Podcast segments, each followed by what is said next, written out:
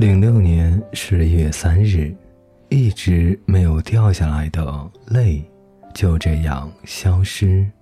亲爱的不二，很多人说羡慕我现在的生活，很多人说我的生活很精彩。如果我说我现在的生活很辛苦，是前所未有的艰难，他们会不会觉得我身在福中不知福呢？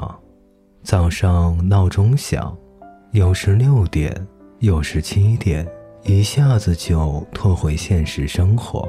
就算有个严重烫伤，也要坚持工作。在希腊饭店做沙拉，切到手指不敢告诉大厨，怕别人觉得切东西都切不好。因为单子不停的进来，也不敢去洗，只好往上面撒点盐。继续工作，小雨饭店，捡菜的地方冷得要死。这几天还降温了，我在那里站了三个小时，一夜一夜的弄了八个盒子。回家以后就感冒了，嗓子疼，还一直流鼻涕。昨天上学，在学校的厨房，因为小臂伤口的关系，没换衣服，穿白色制服就出来了。在冷清的车站等了半个小时的车，在车上又累又饿。下车的时候又忽然下雨，把本来烫伤的胳膊又淋湿了。晚上十一点，一边抖一边回家，发现钥匙弄没了。不二，他们一定不知道这就是我的生活啊。不过老子这么年轻，吃点苦没什么。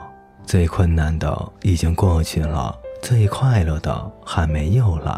如果大家都觉得精彩的话，我想大概真的精彩，或者越来越精彩吧。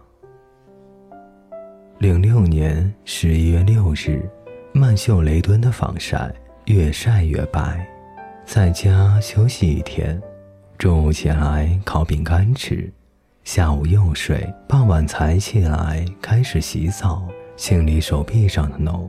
洗干净以后，涂了透明的药膏。我觉得好的很快，只是这几天涂了不下四种的药膏，也不知道是哪个起了作用。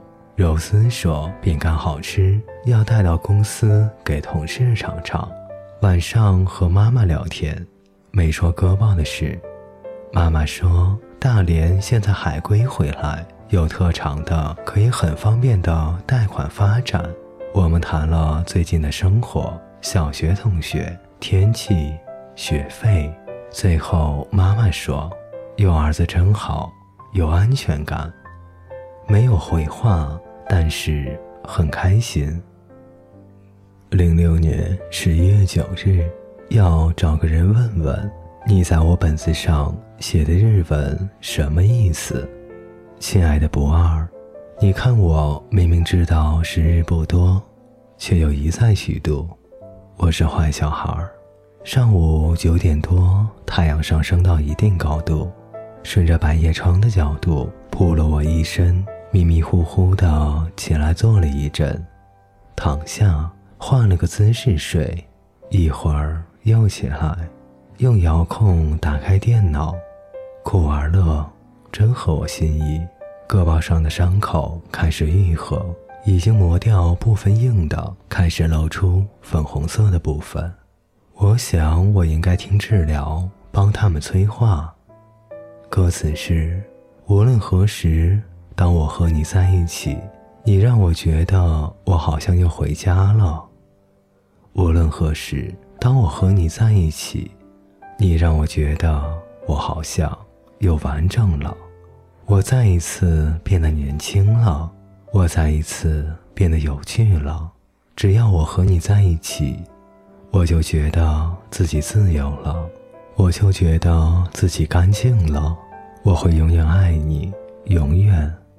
杨去过很多地方，一个小姑娘，冬天的巴黎，夏天的塔西马尼亚。名古屋的新干线也有威尼斯渡轮。他说：“你要去塔西马尼亚，要住奥利弗树的旅店，十六号房间，那里能看到对面教堂墙壁上大片的绵羊。我说：“真的？好啊，好啊。”我问他：“你在陌生的国家，陌生的街道，看陌生的风景时，脑袋里都在想什么呢？”他说：“什么都没想啊。”我说：“羊，我喜欢你啊。”又开始放歌，穿上内裤，在屋子里开始跳舞。意识比身体坚强，语言比心绪理智。零六年十一月十五日，高级餐厅的法国菜，我也能做吗？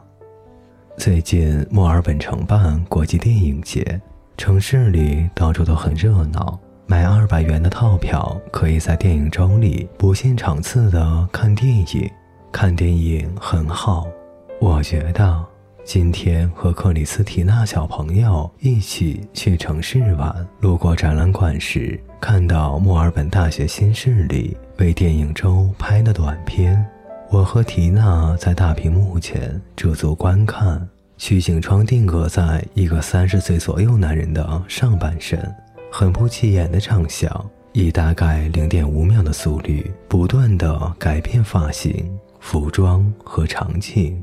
不变的是那个没有任何表情的平庸的脸，于是就有了扎黑色领结、站在剧院里面无表情的平庸男，戴上耀黄色假发、身处聚会里面无表情的平庸男，略显秃顶、穿着制服站在破旧工厂里的平庸男，刘海常常挡住眼睛、打了鼻环的平庸男。戴着厚厚镜片、头发卷卷的科学家平庸男，穿着背心、围着围巾、光着膀子的，看起来像园丁的，像社会精英的，像地铁站里流浪朋克的，这样一张张不断的变换。看着看着，我忽然觉得好难过。零六年十月二十三日。印度人身上有味道。最近在学校里做圣诞的菜单，我要做的菜是竹笋鸡蛋加奶酪色拉，还有蛋黄奶油酸辣酱。因为老师之前说，蛋黄奶油酸辣酱只有一流的饭店才能自己做，因为不容易保存，大部分饭店都是买现成的。可是我们这里是我们自己做的。当时我就觉得我们学校饭店是一流的西餐店。认识了台湾来的杰瑞伊，我们不是一个课程的，他在我们班上补的课。我做蛋挞的时候认识他，今天和他一起在厨房做饭。原来他爸爸妈妈是台湾人，他在这里出生。让我吃惊的是，他同时做四个麦当劳的兼职，太强了！交换了 MSN，他是目前唯一一个没有问我来这里多长时间的人。